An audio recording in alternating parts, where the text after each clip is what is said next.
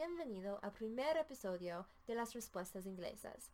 Yo pensé que hoy debemos hablar sobre las tradiciones del Año Nuevo en los Estados Unidos, porque en realidad, ¿qué puede ser mejor que hablar y pensar en cómo empezamos el Año Nuevo para empezar este programa? Entonces, vamos a discutirlas y hay similares entre las tradiciones del Año Nuevo para México, España y los Estados Unidos, pero al mismo tiempo hay muchas diferencias. Entonces, vámonos. Vale, empezamos con el vocabulario que necesitas para este episodio.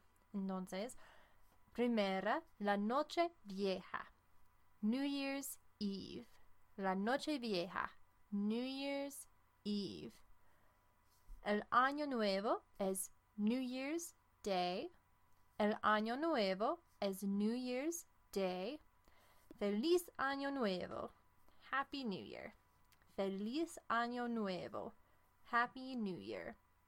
Y, muy importante, los propósitos de año nuevo. New Year's Resolutions. Los propósitos de año nuevo. New Year's Resolutions.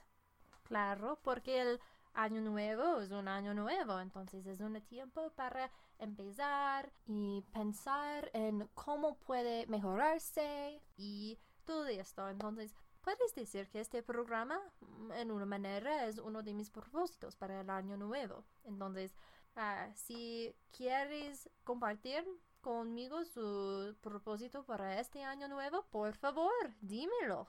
Vale, al final, la cuenta regresiva the countdown. La cuenta regresiva, the countdown. Muy fácil en inglés, ¿no? Y vamos a hablar sobre las tradiciones en los Estados Unidos. Tenemos mm, tradiciones únicas, sí. Hay, hay algunas que son usados para celebrar el año nuevo por el mundo, pero la mayoría de las que vamos a discutir hoy son muy diferentes. Primero hay The Ball Drop y esto es como, como el evento en la Puerta del Sol eh, en Madrid, que es muy popular para el año nuevo. En Nueva York, la gente se van a Times Square y esto es el mejor sitio para estar y durante este tiempo espera, espera, espera y hay una cuenta regresiva a medianoche y durante esta cuenta hay una esfera de Cristo facetada que desciende y al fin de la cuenta regresiva, al fin de la medianoche, al fin de las 12, hay una celebración con la esfera y hay ruido, hay felicidad, todo de esto es muy bien. Y claro, no todo de la gente en los Estados Unidos pueden estar aquí por la medianoche Ah, por la noche vieja. Entonces, todas las familias, o muchas, muchas de las familias alrededor de los Estados Unidos ven a sus televisiones para ver la esfera de Cristo, el evento y todo esto. Entonces, muchas personas en los Estados Unidos participan aun si no pueden estar en ah, Times Square. Y claro, hay el desfile de las rosas The Rose Parade. Y esto es un desfile con muchas, muchas flores. Y nosotros hemos tenido este evento desde el 1890 o en inglés 1890. Y claro, hay The Rose Bowl. Esto es un juego popular de fútbol americano y esto ocurre después del desfile de, de las rosas. Entonces, The Rose Bowl, The Rose Parade y después The Rose Bowl. Y es un evento um, que muchos hombres se gusta ver este evento y disfrutar del juego. Y claro, hay el beso de medianoche.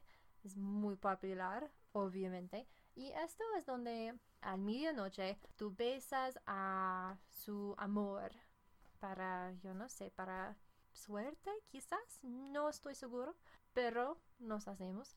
Eh, hay buena champaña, champagne, debes brindar, sí, brindar un brindis para el nuevo año. Y esto creo que es una tradición en España y México también. Claro, a las matracas, noisemakers. A nosotros nos gustan las matracas, sí.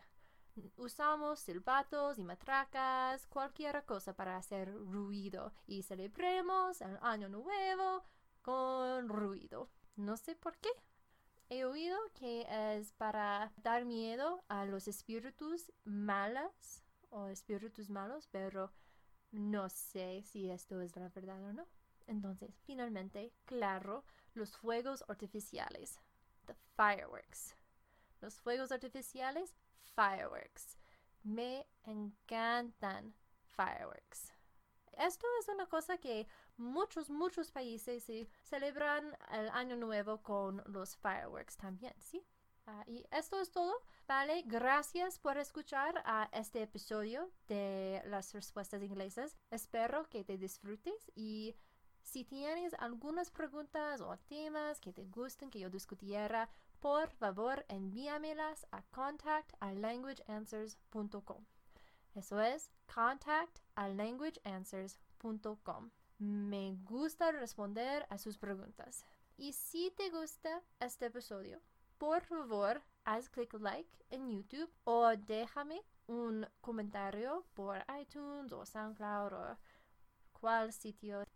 Y claro, si no quieres faltar ningún episodio, por favor, suscríbete a SoundCloud, iTunes, Google Play, todo de esto. Y para este episodio yo hice un poquito de investigación, entonces todos de mis recursos yo voy a poner en las notas del programa. Esto es todo por hoy. Espero que hayas disfrutado el episodio y que nos veamos la semana que viene. Entonces, gracias para tu tiempo y hasta luego. See you later.